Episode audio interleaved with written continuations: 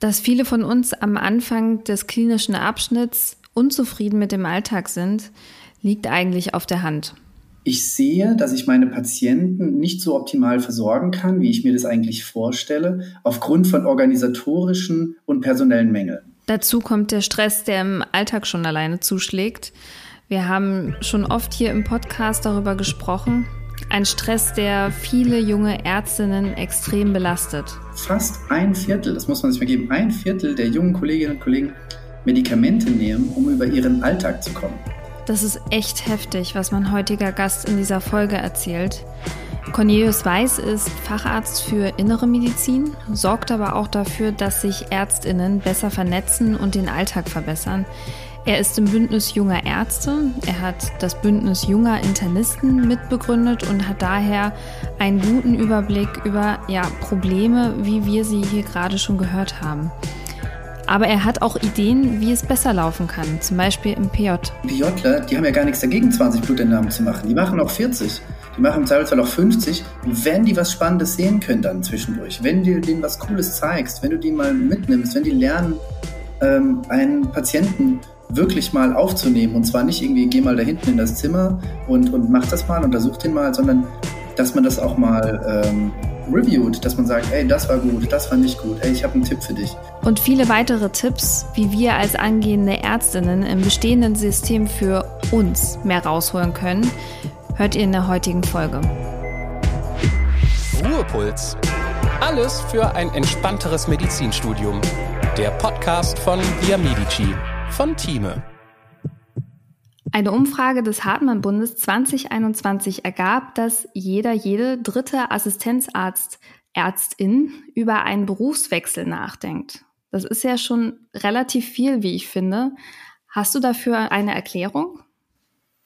Ja, also die Zahlen, die sind natürlich total erschreckend und bestätigen leider das, was wir schon die letzten Jahre immer wieder erfahren haben. Die Gründe dafür sind meistens eigentlich eine gewisse als Hilflosigkeit erlebte eigentliche, äh, eigene Einflusssphäre im stationären Alltag. Also ich sehe, dass ich meine Patienten nicht so optimal versorgen kann, wie ich mir das eigentlich vorstelle, aufgrund von organisatorischen und personellen Mängeln. Und das ist einer der absolut wichtigsten Faktoren in dem Moment, wo ich das Gefühl habe, dass ich meine Patienten nicht mehr optimal versorgen kann, dann kippt sozusagen das ganze psychische Gleichgewicht in die Richtung, dass eben ich diese volle Belastung, diese Situation abkriege. Und als weiteren Grund, den die jungen Kolleginnen und Kollegen angegeben haben, war die, äh, diese überbordene Dokumentationspflicht und das Gefühl, selber in der eigenen Weiterbildung, in der eigenen Ausbildung eigentlich nicht so wirklich voranzukommen. Und dieser Mix aus äh, geringer Einflussmöglichkeit, schlechter Versorgungslage und nicht den eigenen Idealen entsprechen zu können, ist der Hauptgrund, was wir ausmachen konnten, eben für diese, für diese Jobflucht. Also wer schreibt, der bleibt. Ja, sozusagen, ja. Aber es ist ja nicht nur, wer schreibt, der bleibt, sondern auch wer telefoniert, faxt, ähm, kopiert und Botengänge erledigt, der bleibt. Und ähm, auch das Gefühl, nicht alles geschafft zu haben am Tag. Also auch die Idee, ich äh, hätte jetzt eigentlich da nochmal kontrollieren müssen. Ich hätte da eigentlich nochmal Blut abnehmen müssen. Ich hätte eigentlich nochmal nach dem oder dem gucken müssen. Dieses Gefühl tagtäglich zu haben, dass man die Station nicht in perfektem Zustand hinterlassen hat, das ist das, was die Leute so, so stresst. Und man darf auch nicht vergessen, was für eine Persönlichkeitsstruktur wir da eigentlich haben. Wir haben junge, von vornherein überengagierte junge Leute, die haben dann ein Einser-Abi, haben es dann irgendwie geschafft, sich sieben, sechs, sieben Jahre durch das Studium ähm, durchzuboxen und gehen dann in einen Beruf, wo sie auch relativ schnell 24-Stunden-Dienste haben, Nachtdienste und, und, und. Also wir haben auf jeden Fall von vornherein schon so stark ausgesiebt Menschen mit so hohen Idealen, mit so, die schon bewiesen haben, dass sie bereit sind für die Gratifikation im Hier und Jetzt etwas ähm, zu opfern, um später etwas dafür zu haben. Also zum Beispiel äh, mehr zu wissen, höhere Berufsausbildung oder eben, dass den Leuten gut geht. Und diese ganz wertvolle Ressource von jungen, engagierten ähm, Kolleginnen und Kollegen, die, die ja in ihrer, in ihrem Charakter schon immer die Extrameile gehen wollen, die werden jetzt gnadenlos von diesem System eben aufgesaugt, weil das System mittlerweile eben genau diese Personen braucht. Wären die ja nicht so, wie sie sind, würde das ganze System ja implodieren. Und das heißt, das, es prädestiniert schon dafür, dass eben genau solche überengagierten Leute, überengagierten Kolleginnen und Kollegen ähm, eben dann das Burnout kriegen. Und wir haben das bei uns damals, 2019, auch erschreckenderweise nachweisen können, dass fast ein Viertel, das muss man sich mal geben, ein Viertel der jungen Kolleginnen und Kollegen Medikamente nehmen, um über ihren Alltag zu kommen. Boah. Also, das sind wirklich katastrophale Zustände. Und da braucht man sich, um zu deiner Eingangsfrage zu kommen, halt nicht wundern, dass ein Drittel über den Jobwechsel nachdenken. Und äh, man denkt ja auch dann nicht darüber nach, äh, in ein anderes Krankenhaus zu wechseln, sondern man fragt sich, okay, vielleicht kann ich als Arzt irgendwo anders die Wertschätzung erfahren, die ich im Krankenhaus eben nicht kriege. Und in der momentanen Fachkräftesituation ist es natürlich schon so, dass die Pharmaindustrie, dass die Forschung, dass ähm, äh, Unternehmensberater, dass Team. die IT, ja, Team auch, die IT-Branche, äh, die sagen natürlich, komm mein Junge, ich zeig dir mal, wie das geht. Ah, du brauchst einen Dienstwagen, das ist doch gar kein Problem. Was, mhm. Für dieses Geld bist du ins Krankenhaus gegangen. Mhm. Nein, nein, nein, nein. Ich zeig dir das mal. Das darf man nicht vergessen. Gerade auch jetzt, wo sich die, ähm, die, die Arbeitswelt und auch die Personalstruktur ja total verändern, wo wir eben nicht mehr 99 Prozent äh, junge Männer haben, sondern halt eben äh, viele Studentinnen nachkommen, wo eben langsam aber sicher 60, 70, 80 Prozent der Absolventinnen, Absolventen und Absolventinnen eben weiblich sind. Und äh, andere Lebensmodelle, ähm, die, was ja höchste Zeit wird, dass sich das anpasst eben in den, in den Arbeitsmarkt strömen. Und wer da innovative Konzepte hat, der kriegt dann eben auch die besten Leute. Und wenn die Kliniken die allerletzten sind, die irgendwie sagen, ich kümmere mich ein bisschen um das Seelenheil meiner Mitarbeiter, dann sind es halt eben auch die letzten, die die guten Mitarbeiter bekommen. Und das, äh, dies, dieser Wechsel muss stattfinden, sonst haben wir bald in den Kliniken keine guten Leute mehr. Ich meine, da gibt es mittlerweile jetzt schöne Initiativen, die so Krankenhäuser auszeichnen, wie jetzt zum Beispiel äh, Treatfair, die Krankenhäuser eben auszeichnen, die eben ganz besonders tolle Arbeitsbedingungen und Weiterbildungsbedingungen haben, mhm. so dass man sich da ein bisschen äh, orientieren kann. Aber man kann sich ja vorstellen, das sind jetzt aktuell noch nicht so viele. Mhm. Das ist einfach ein systemisches Problem, was man den Kollegen auch nicht vorhalten kann. Also von, von den Chefärzten, von den Oberärzten, die ich kenne und unter denen ich auch gearbeitet habe, die wollen das. Die, die, die wollen den Leuten was beibringen. Die wollen ja auch gute Assistenzärzte haben. Die wollen auch gute junge Fachärzte haben, die danach kommen die dann da auch eben gegen Wände laufen. Also auch hier haben wir wieder ein systemisches Problem, wo man, wo man nicht den einzelnen Personen nur die Schuld geben kann. Ich will auch keinen seiner Verantwortung entbinden. Natürlich kann man auch andere Systeme schaffen, aber es ist einfach schwierig, auch für die, äh, für die Großen, sage ich mal. Also ich kann verstehen, dass es schwierig ist, sich gemeinsam zu engagieren. Also die Masse ist träge und ich glaube auch, dass der Berufsalltag so einvernehmend ist, dass es auch schwierig wird, sich da irgendwie als Gemeinschaft aufzustellen und zu sagen, so Leute, so geht's nicht weiter. Ich glaube, die Demografie wird das irgendwann regeln, dass es nicht anders gehen wird, dass wir aufstehen müssen, weil ähm, wie du sagst, also die Oberärzte, auch die wollen gute Assistenten ausbilden und Assistentinnen. Und äh, ja, wir wollen in Zukunft gute Lehre bekommen. Aber ich finde, man merkt es halt schon im PJ. Da gibt's die erste Schelte, wenn sie nicht schon im Studium stattgefunden hat. Und man merkt irgendwie, also genau das Gleiche, was du gesagt hast. Man ist hochmotiviert, man ist total aufgezwirbelt, man freut sich.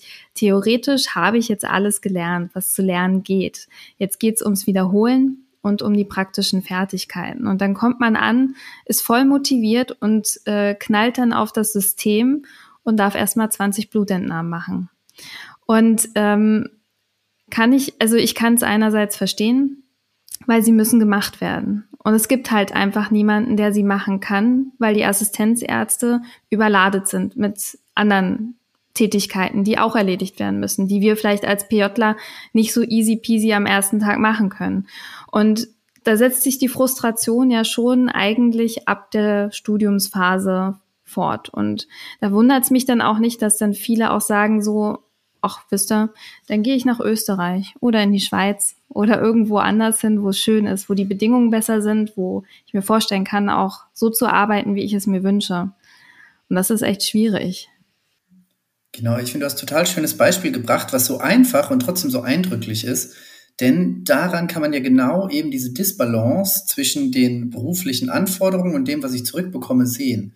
Und äh, die, die PJler, die haben ja gar nichts dagegen, 20 Blutentnahmen zu machen. Die machen auch 40. Die machen im Zweifelsfall auch 50, wenn die was Spannendes sehen können dann zwischendurch. Wenn du denen was Cooles zeigst, wenn du die mal mitnimmst, wenn die lernen, ähm, einen Patienten wirklich mal aufzunehmen. Und zwar nicht irgendwie, geh mal da hinten in das Zimmer und, und mach das mal, untersuch den mal, sondern dass man das auch mal ähm, reviewt, dass man sagt, ey, das war gut, das war nicht gut, ey, ich habe einen Tipp für dich. Und das können ja Kleinigkeiten sein, wie zum Beispiel, wenn man merkt, dass der Kollege ein bisschen stockt äh, bei der Anamnese, dann zum Beispiel äh, ein Tipp, den ich bekommen habe, war mega gut, einfach mal abhören. Weil in der Zeit macht man irgendwas, man baut eine Beziehung auf und man hat vor allem Zeit darüber nachzudenken, was will ich eigentlich hier in dem Zimmer. Und ähm, so Kleinigkeiten können dann eben mega helfen und die stehen ja auch in keinem Lehrbuch drin. Und das hast du genau richtig gesagt, da beginnt ja eben die Frustration. Und das Ganze trifft dann auf eine leider immer noch ähm, in, äh, jetzt nicht zum Großteil, aber immer noch zum zu großen Teil auf eine Generation, die äh, die Lebenswelt der jetzigen jungen Leute und die Lebenswelt des durchschnittlichen Arzt in Weiterbildung eben nicht verstehen kann. Und dann wird ja immer so ein bisschen dieses Narrativ gespeist, naja, ihr seid eben nicht belastungs-, ihr seid nicht belastbar, und ähm, ihr seid halt nichts gewöhnt, ihr seid, ihr seid verwöhnt und ihr wollt doch irgendwie um 16 Uhr die Kelle fallen lassen und dann folgen darauf Legenden über den eigenen Einsatz. Also Work-Life-Balance und dann kommt, als ja. ich noch im AIP war und genau, so. Die völlig unrealistischen Geschichten. Ja, als ich in der Malta war, da habe ich irgendwie die Ambulanz gemacht und die Notaufnahme und äh, dann habe ich noch Zonos gemacht und das alles, obwohl ich nur ein Bein hatte. Und also lauter solche Sachen, dann ähm, das hilft natürlich alles nicht. Und äh, auch da findet natürlich ein Umdenken statt. Viele der neuen Chefärzte, die sind ja jetzt dann auch nicht mehr 60, sondern ähm, 45, 50 und da merkt man schon, dass das Denken natürlich ein anderes ist. Aber es hilft, hilft natürlich auch nichts von unserer Seite, wenn wir sagen, naja, die Alten, die äh, sind Realitätsverweigerer und ähm, die älteren Kollegen sagen, naja, die Jungen, die wollen nichts mehr leisten. Und das Gleiche, was du so schön für die PJler gesagt hast, gilt ja eben auch für die Ärzte in Weiterbildung. Auch hier habe ich keinen erlebt, der gesagt hat, äh, oh, ich gehe also jetzt um 16.30 Uhr, ob wir jetzt bei einer Reanimation sind oder ob ich noch eine Aufklärung machen muss oder ähm, nee, das ist mir, das ist mir nichts, sondern man ist ja mit Herzenarzt und man möchte das ja auch zu Ende bringen, seinen Job. Aber die Leute haben ja natürlich was dagegen, wenn sie irgendwie bis 17.30 Uhr, 18, 19, vielleicht auch 20 Uhr bleiben müssen, weil sie noch was dokumentieren, weil sie auf einen Rückruf aus dem Pflegeheim warten, weil sie noch einen Fax bedienen müssen und die Kartusche muss gewechselt werden. Und das muss natürlich der Arzt in Weiterbildung selber machen. Und ähm, lauter solche Sachen. Also erst heute äh, passiert. zwei ja, Entlassungen standen an. Wir, wir mussten noch zwei Entlassungsbriefe ausdrucken und was passiert? Der Toner ist alle. Ja, genau. Dann darfst du dreimal raten, wer den Toner erstmal äh, erstmal rausfinden, wo die überhaupt im Krankenhaus gelagert werden. Dann selber hinlaufen, selber den Toner holen, rausfinden, wie man den auswechselt, das dann auch noch machen, den äh, alles wieder hochfahren. Und das kann sich ein äh, normaler Mensch, der irgendwie so eine glorifizierte Idee vom Arzt sein hat, gar nicht vorstellen. Also ja, wir haben, wir haben, glaube ich, noch eine Menge, äh, Menge dicke Bretter zu bohren, dass die Arbeitsbedingungen eben etwas besser werden. Also ich würde sagen, tausche Blutentnahme gegen Herz-OP. Ah. Wenn du die schon selber kannst, dann. Und jetzt eine kurze Unterbrechung in eigener Sache. Via Medici von. Egal wie viele Tage du noch zum Lernen hast und wie dein Wissensstand schon ist. Mit unseren Lernmodulen entscheidest du selbst, wie ausführlich du dich vorbereiten möchtest. Teste Via Medici jetzt fünf Tage kostenlos. Mehr dazu über den Link in den Show Notes. Und jetzt weiterhin viel Spaß mit Florentine und ihrem Gast. Was würdest du denn sagen? Also wir haben viel darüber gesprochen, was jetzt aktuell nicht so gut läuft. Die Idee ist ja herauszufinden, wie können wir das ändern in Zukunft? Genau, also es ist natürlich wirklich nicht einfach. Ich denke, einer der, der Hauptideen muss sein, dass die Dokumentationslast und die, die vielen Tätigkeiten, die nicht ärztliche Kerntätigkeit sind, müssen von den jungen Kolleginnen und Kollegen und auch von den Älteren wieder ferngehalten werden.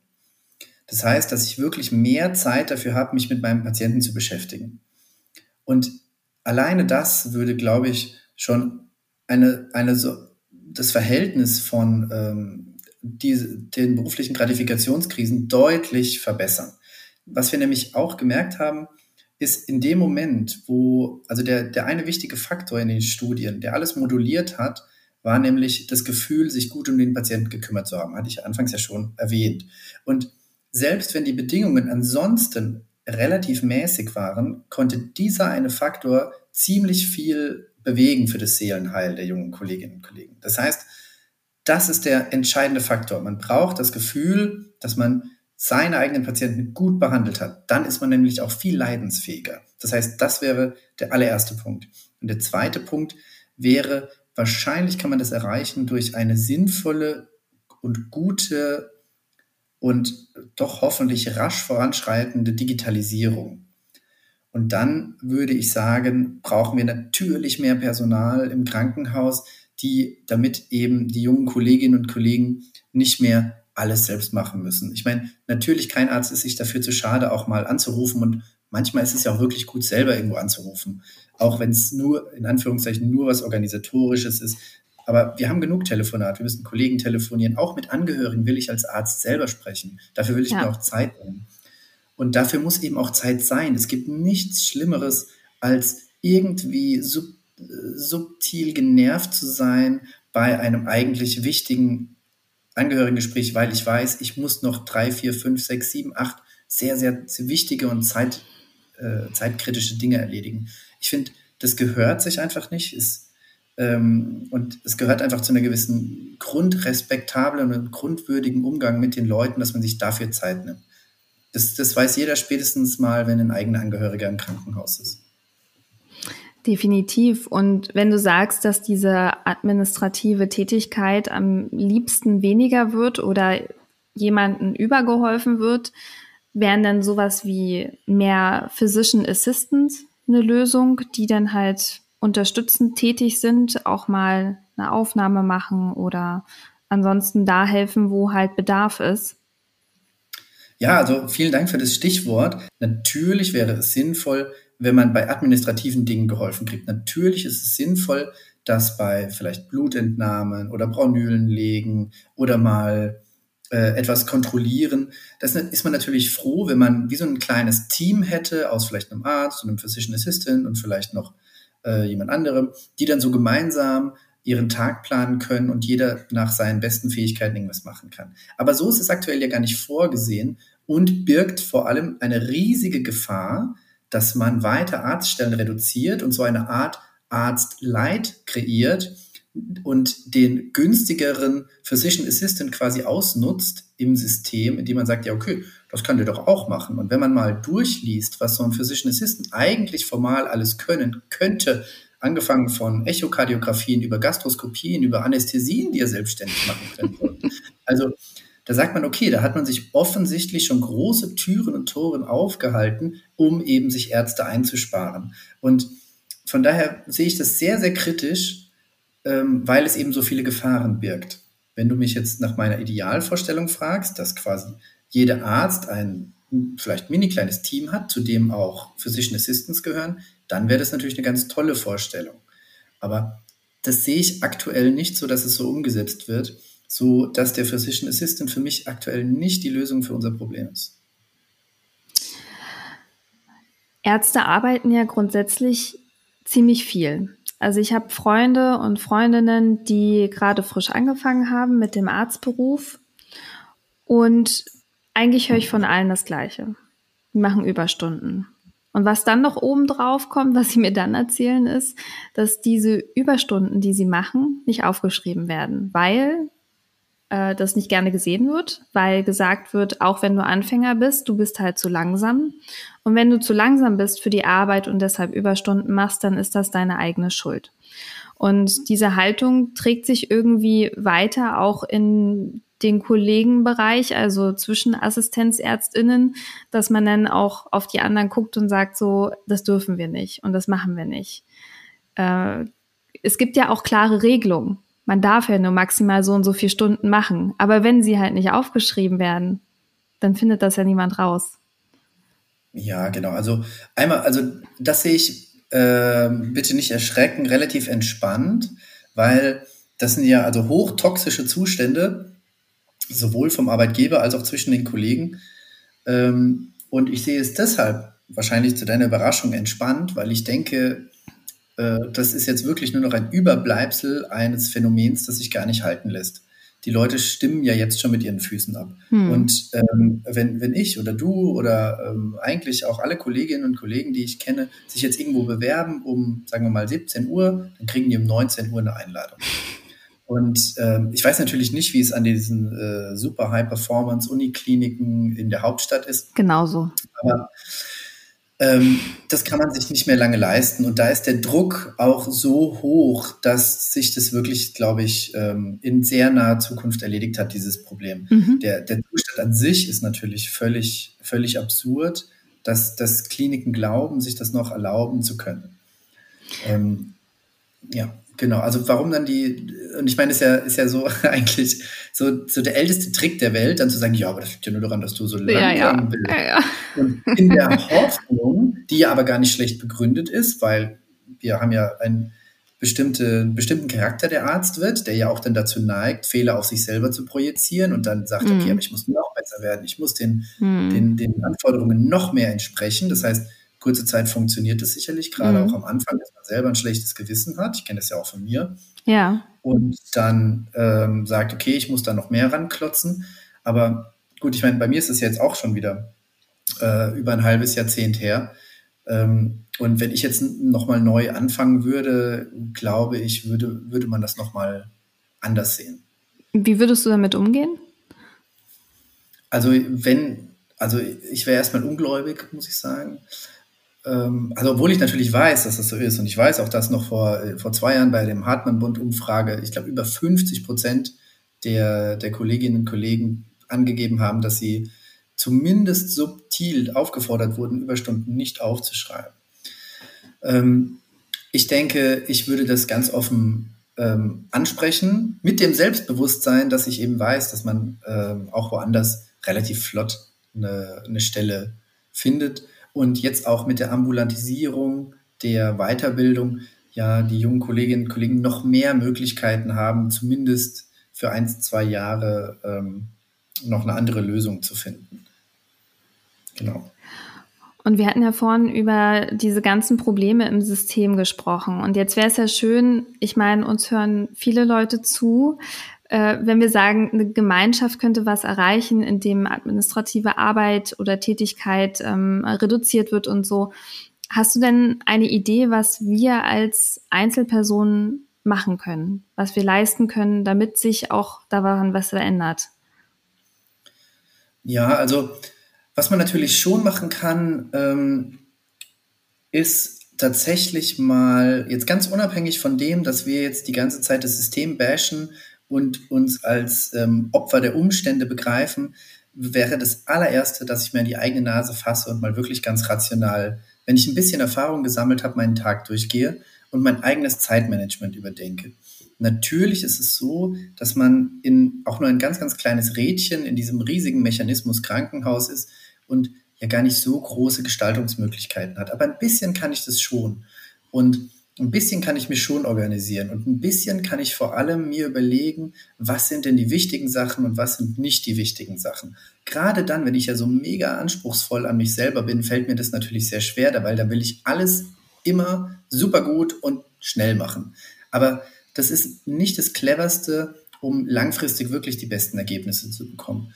Das heißt, der allererste Schritt wäre, dass ich sage, okay, vielleicht muss ich mich wirklich mit Selbstorganisation und äh, Selbstmanagement und Zeitmanagement beschäftigen und mir halt wirklich mal ein Buch kaufen, ein Hörbuch hören oder einen Kurs machen oder sonst irgendwas, damit ich zumindest weiß, okay, was kann ich, wenn auch mit dem sehr beschränkten Einflusssphäre, die ich aktuell habe, denn anfangen, um die zumindest minimal in meine Richtung zu biegen. Das wäre das allererste.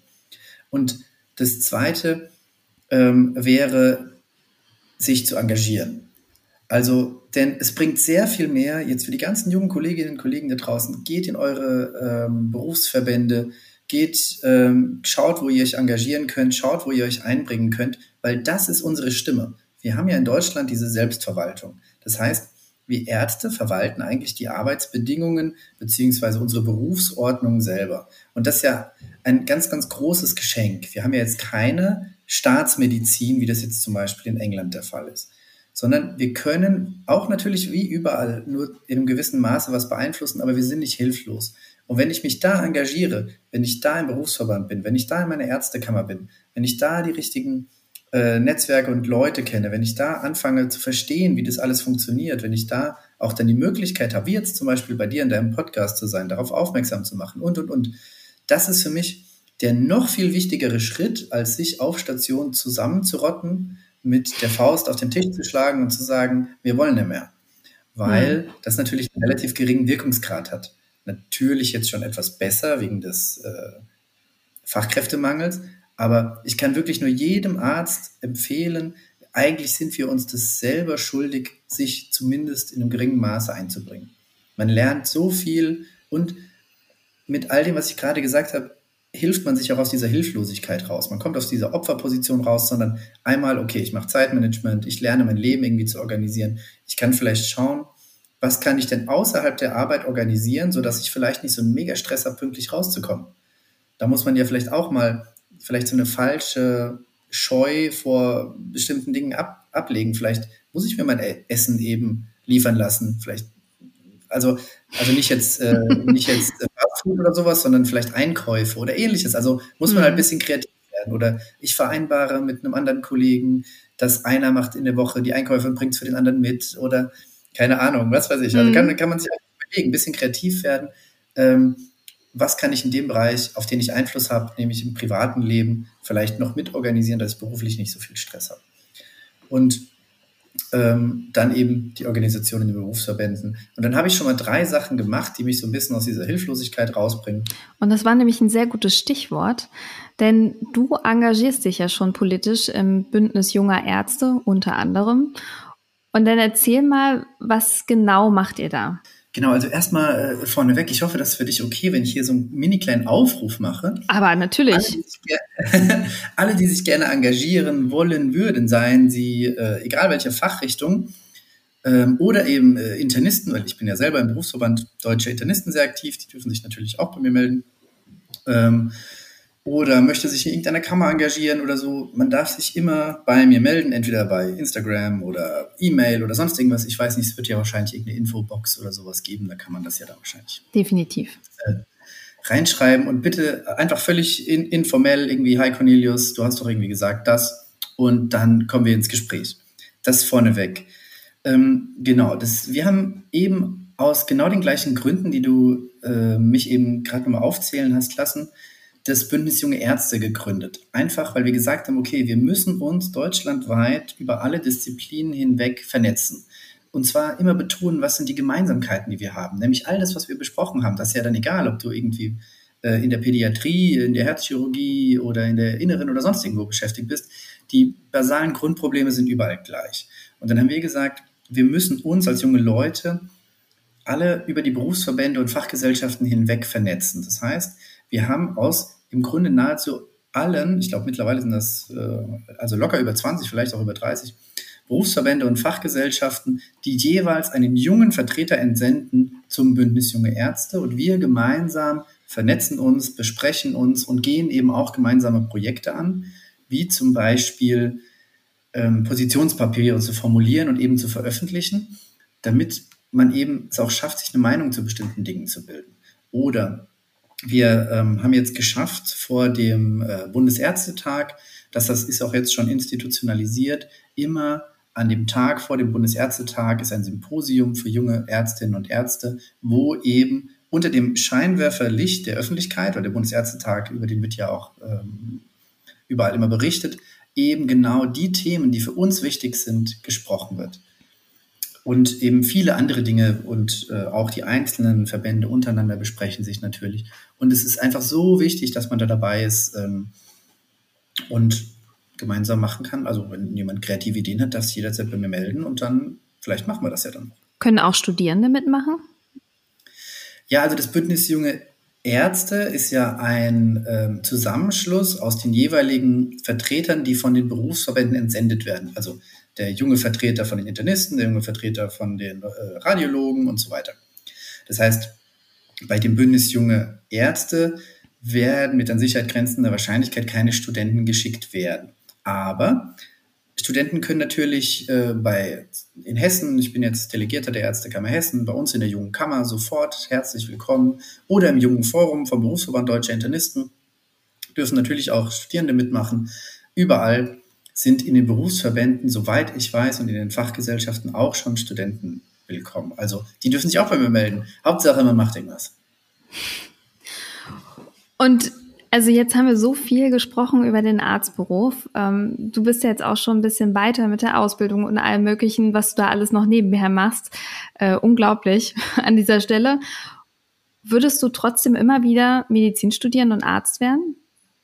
Ja, sofort, sofort. Absolute Leidenschaft. Also ähm, man muss schon sagen, absoluter Traumberuf und diese, diese Mischung aus irgendwie was für die Menschen machen, trotzdem diese intellektuelle Herausforderung, dann auch was Handwerkliches, was Detektivisches. Also das ist ja so toll und breit und super, also würde ich sofort wieder machen. Sehr schön. Cornelius, ich könnte noch tausend Stunden weiterreden, ehrlich gesagt, weil es ist unglaublich spannend, was du alles zu erzählen hast und deine Gedanken und gerade das mit diesem Blick aus dieser Opferrolle rauszukommen, finde ich irgendwie einen echt schönen Gedanken. Vielen Dank für deine Zeit. Ich weiß, wie kostbar das ist und äh, ich wünsche dir einen ganz tollen Abend. Super, vielen, vielen Dank für die Einladung. Es hat mir sehr viel Spaß gemacht und mich gefreut. Und ich würde mich natürlich auch freuen, wenn ich mit den Hörerinnen und Hörern ähm, noch in Kontakt äh, komme. Dürfen sich gerne alle melden. Vielen Dank euch und macht's gut. Bis dann. Das war Ruhepuls euer Podcast für ein entspannteres Medizinstudium von Via Medici, dem Lern- und Kreuzportal für nachhaltiges Lernen in der Medizin von Thieme. Redaktion Antonia Köser und Dr. Vera Premusil. Producer Johannes Sassenroth und Moderation Florentine Klemann.